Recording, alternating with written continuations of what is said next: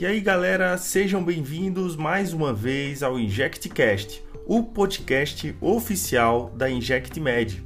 E hoje, dia 26 de junho de 2020, nós vamos conversar um pouquinho sobre a injúria renal aguda.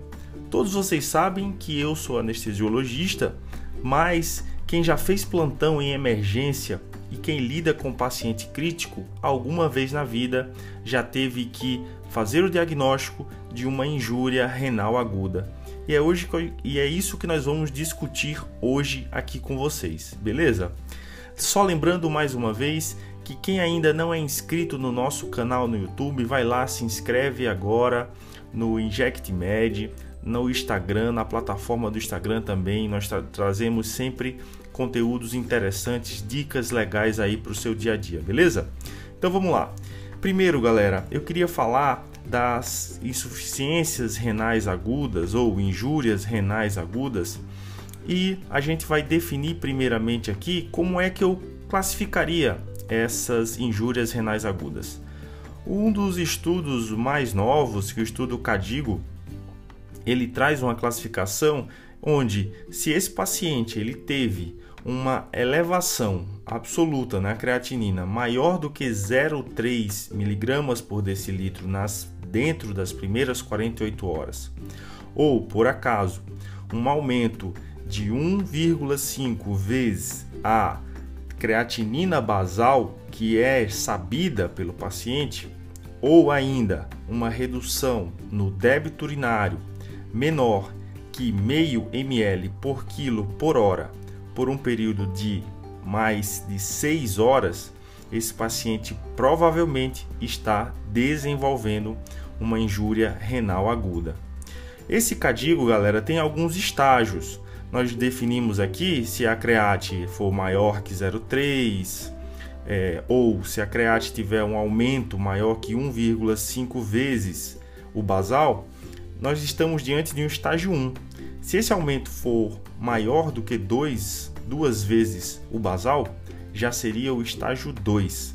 Se a creatina aumentou mais que 3 vezes o basal, estágio 3. Então fica fácil lembrar, estágio 1, uma vez e meia. Estágio 2, duas vezes. Estágio 3, três vezes a creatina basal. No estágio 3 também nós temos uma creatina maior que 4 miligramas por decilitro, ou esse paciente está precisando de uma terapia de substituição renal que a gente vai discutir no nosso podcast de hoje, beleza? Então, primeiramente, já guarda aí esses conceitos do Cadigo que falam sobre os, as insuficiências, as injúrias renais agudas que são clínicas, ou seja, são aquelas que se manifestam a partir do aumento da creatinina ou da redução do débito urinário. São exames que a gente sempre pede a creatinina dos pacientes internados, pacientes críticos, e o débito urinário, provavelmente também esses pacientes devem estar tendo a sua diurese monitorizada e também nós vamos perceber essa redução no débito urinário. Mas aí, galera, vem uma questão. A creatinina desses pacientes, na verdade não só desses pacientes, mas fisiologicamente, os nossos rins eles têm uma reserva funcional muito boa. E a creatinina sérica ela só vai se, eleva, se elevar quando existe uma perda de pelo menos 50% da massa dos néfrons funcionantes. Então olha só o quanto que vai demorar, o quanto que eu já vou ter lesado esse rim para que eu comece a perceber a elevação da creatinina. Então, por conta disso, surgiu a necessidade de novos exames de diagnóstico precoce e um desses exames muito promissor é a proteína NGAL. É uma proteína sintetizada por neutrófilos ativados e essa proteína NGAL ela é mais precoce. A gente consegue perceber elevação dessa proteína é, pelo menos 24 horas antes do diagnóstico clínico. Então eu consigo pegar as injúrias renais agudas de uma forma mais precoce o que é muito interessante para o tratamento, para o prognóstico desses pacientes. Outra proteína também que é associada a um diagnóstico mais precoce é a cistatina C. É, é uma proteína produzida por qualquer célula que tenha núcleo e essa proteína ela é filtrada completamente no glomérulo e reabsorvida no epitélio tubular proximal. O que é que a gente vê na proteína cistatina C? A cistatina C, galera, ela é mais precoce quando a gente consegue dosar ela na urina. Então a cistatina C urinária, ela parece ser mais sensível e se elevar mais precocemente na, injúria renal aguda do que propriamente a cistatina C sérica. Então, galera, grava que esses dois marcadores, o NGAL e a cistatina C, são marcadores mais precoces do que a creatinina. Então, se existem fatores de risco para esses pacientes de desenvolver uma injúria renal aguda, você tem que ficar de olho nesses marcadores mais precoces. Mas, Ítalo, e quais são esses fatores de risco? Bom, galera, aqui alguns fatores já conhecidos. Se o cara já tiver uma doença renal crônica, provavelmente ele tem um fator de risco para agudizar essa doença renal dele. O paciente com insuficiência cardíaca, que tem baixo débito, que já tem um rim que recebe pouco fluxo, esse paciente também é um candidato a desenvolver uma injúria renal aguda. Pacientes com cirrose hepática, com DPOC e os diabéticos. Os diabéticos, galera, têm uma, uma atenção especial para o desenvolvimento de injúrias renais agudas. Beleza, galera? Bom, então vamos seguindo aqui falando agora. Já falamos dos fatores de risco, vamos falar de alguns exames laboratoriais que nos ajudam a diferenciar se essa injúria renal aguda ela está acontecendo porque está sendo uma falta de fluxo sanguíneo, é uma injúria renal pré-renal, ou é uma injúria renal que de causa renal, que é o que a gente chama de necrose tubular aguda, as NTAs. Alguns exames são importantes. O primeiro que você vai sempre solicitar é uma, o exame de urina 1, né? o sumário de urina. Nesse exame a gente pode já identificar proteinúria, hematúria e cilindros, galera. Se a gente identificar isso, a gente está diante realmente de uma insuficiência renal provavelmente intrínseca, porque esse tipo de alteração urinária já acontece com uh, quando a gente tem uma doença renal um pouco mais avançada, beleza? Outra coisa, Cilindros granulosos. Esses cilindros granulosos são geralmente associados à necrose tubular aguda, ok? E Ítalo, e como é que eu vou diferenciar uma injúria renal aguda pré-renal de uma necrose tubular aguda? Bom, nós temos algumas alguns parâmetros que nos ajudam a diferenciar quando é uma lesão pré-renal ou quando é uma NTA. Vamos lá, primeiro delas é a fração excretória de sódio. Essa fração excretória de sódio, aqui a gente está falando da fração excretória de sódio urinária. Quando a gente dosa esse sódio urinário e a fração excretória de sódio é menor do que 1% na urina, nós estamos sugerindo que essa injúria renal aguda ela é pré-renal. Já se a fração excretória de sódio ela é maior que 2%, aqui provavelmente eu vou ter uma necrose tubular aguda, beleza? Ah, mas eu também tenho o que? A fração excretória de ureia, aonde também dosada na urina.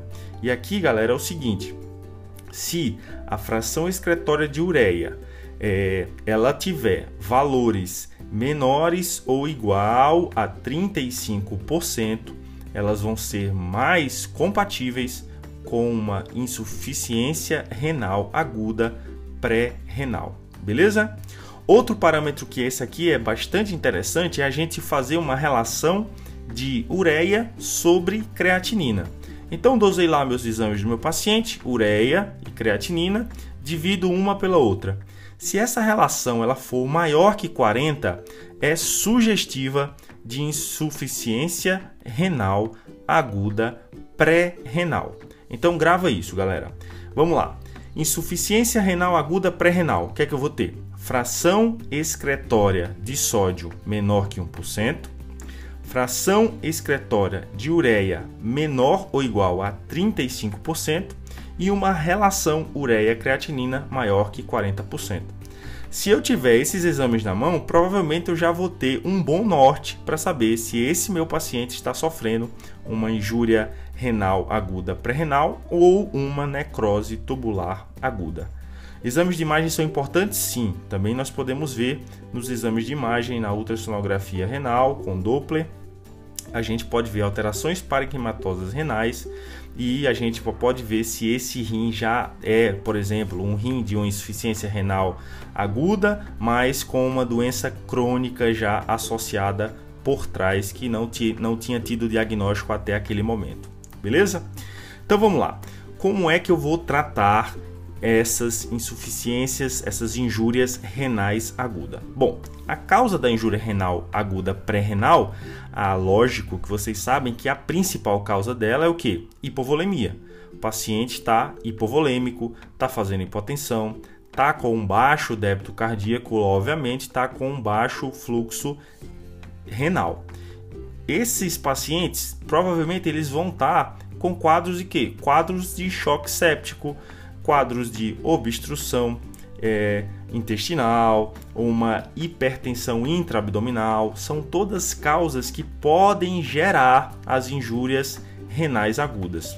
Medicamentos, Ítalo, também? Sim, alguns medicamentos nefrotóxicos. Nós sabemos dos anti-inflamatórios, são bem debatidos, mas os contrastes iodados também, alguns antibióticos, como os aminoglicosídeos, a vancomicina e a anfotericina tericina. Beleza? Na insuficiência renal aguda pré-renal, a gente tem que evitar diuréticos, inibidores de ECA e os bloqueadores do receptor de angiotensina, os BRA. Então, se o paciente já tiver aqueles sinais lá que a gente debateu, uma fração excretória de sódio menor que 1%, uma fração excretória de ureia menor que 35%, uma relação de ureia dividido por creatinina maior que 40%. Provavelmente é uma insuficiência renal aguda pré-renal. Você vai evitar usar diuréticos nesse paciente. Você vai evitar usar os PRIO da vida, que são os inibidores da ECA, e os Zartans, que são os bloqueadores dos receptores de angiotensina. Beleza? Vamos lá, galera, dando seguimento mais uma vez ainda, falando sobre o tratamento desses pacientes. Se o paciente está hipovolêmico, é claro, vou fazer uma ressuscitação volêmica. Cuidado! Antigamente se falava muito em ressuscitação volêmica agressiva, só que essas ressuscitações volêmicas agressivas, elas foram associadas a piores desfechos renais. Então hoje você vai guiar essa ressuscitação volêmica por metas. São essas metas que devem definir quanto você vai fazer de volume para esse paciente. Uma coisa interessante também, galera, é que o paciente ele pode começar com uma insuficiência renal aguda pré-renal. Estava hipovolêmico, estava hipotenso, baixo fluxo renal, é, e aí eu não consegui melhorar a perfusão renal a partir desses fluidos. E o que é que pode acontecer? Esse paciente pode isquemiar o, ah, os glomérulos e aí fazer uma necrose tubular aguda decorrente de uma insuficiência renal aguda pré-renal. Isso também é bastante comum de acontecer, beleza? Então vamos lá. Como é que eu vou tratar? O que é que eu devo fazer e o que é que eu não devo fazer para esse paciente? Volume, sim, claro, volume na medida certa. Ítalo, que volume? Vou fazer cristalóide ou vou fazer coloide? Você vai dar preferência ao uso de cristalóides. Cristalóides isotônicos. Ítalo, soro fisiológico ou ringer lactato? Galera, os estudos eles estão mostrando que as soluções ricas em cloreto, que é o caso dos do cloreto de sódio a 0,9%, conhecido como soro fisiológico 0,9, nós temos essas soluções ricas em cloretos associados a um maior prejuízo, foram associados a, a uma maior incidência de insuficiência renal aguda do que quando a gente compara com o ring lactato. O ring lactato, por ser uma solução um pouco mais balanceada, que tem menos cloro, a solução de ringer lactato ela foi associado a menor incidência de insuficiência renal aguda e uma menor necessidade de terapia de substituição renal. Então, se o paciente está evoluindo com insuficiência renal aguda pré-renal, você vai dar preferência a usar o soro ring lactato. Ah, Ítalo, mas o ring lactato tem potássio, galera. É soro ring lactato, beleza? Porque o cloreto tem esse efeito danoso aos néfrons, ok? E coloide, posso usar coloide? Também, galera. Os coloides, eles também foram associados a piores desfechos nos meus pacientes. Então, se tenho como preferir a usar coloide e cristalóide, cristalóide eu vou usar. Entre os cristalóides, soro ring lactato é mais preferível do que o soro fisiológico ou cloreto de sódio a 0,9%. Ítalo, e aquela dosezinha de dopamina, hein? Vale? Não, galera, a gente já sabe que isso aí já caiu por terra faz tempo. Essa dose de dopamina para estimular a diurese, logicamente, não faz nenhum sentido nas injúrias renais agudas, porque porque pioraram os desfechos, né? Tiveram não tiveram nenhum impacto na mortalidade desses pacientes. Pelo contrário, o que é que eu devo usar aqui? Se o meu rim não está sendo perfundido, eu devo usar vasopressores, vasopressores para manter uma perfusão sistêmica, uma perfusão orgânica, manter uma cabeça de pressão acima de 70 milímetros de mercúrio. Então, vou usar Nora, vou usar Nora, galera. Ah, mas a vasoconstricção renal? Galera, aqui o interessante é você manter essa cabeça de, per de perfusão, manter uma pressão arterial média acima de 70 milímetros de mercúrio. Isso sim trouxe melhores desfechos aos pacientes do que se usar dopamina nessa dose diurética, beleza? E furosemida, Ítalo, os diuréticos de alça, eu vou usar, galera, os diuréticos de alça também. Uma meta-análise não demonstrou nenhum benefício com o uso dos diuréticos de alça para reduzir mortalidade ou otimizar a recuperação nas insuficiências renais agudas. Então, dá preferência também a não usar esse diurético. Ainda mais que diuréticos de alça em altas doses causam ototoxicidade. Então, cuidado com os diuréticos de alça, beleza, galera? Então, já falamos o que? Já falamos que temos que manter uma volemia adequada, nem de mais nem de menos. Você vai dar volume na quantidade certa. Se precisar usar mais alguma coisa para manter pressão, é noradrenalina, vasopressor, certo? Mesmo fazendo essa vasoconstricção renal, você vai manter uma perfusão, uma pressão arterial média acima de 70 e isso vai garantir a perfusão renal. Furosemida, de preferência não. Dopamina, de preferência também não. Ítalo, que como é que eu vou é, lidar com as repercussões dessa insuficiência renal, dessa injúria renal aguda. Esses pacientes, na maioria das vezes, vão fazer acidemia, vão fazer um pH menor que 7,1. Sim, vão fazer. E aí, quando esses pacientes começam a fazer acidemias graves, um pH menor que 7,1, galera, quando esses pacientes começam a ter algumas alterações sistêmicas, como por exemplo, é, esses pacientes começam a fazer pericardite urêmica, começam a fazer diátese hemorrágica, encefalopatia, aqui não tem jeito. Se os pacientes começam a fazer essas manifestações graves de uremia, manifestações graves da síndrome urêmica, aqui eu tenho que fazer a terapia de substituição renal, que aqui são as diálises, né, galera? Aqui a modalidade da diálise não está bem definida em qual das modalidades é melhor.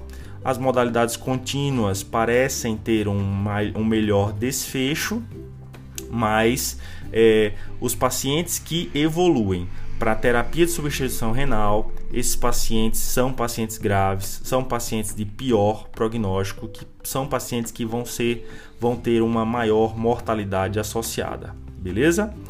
É, só lembrando, galera, de uma coisa: nós sabemos que os pacientes que evoluem para injúria renal aguda, além das acidoses metabólicas que eles fazem, com os pHs às vezes abaixo de 7,1, nós temos as repercussões da hipercalemia.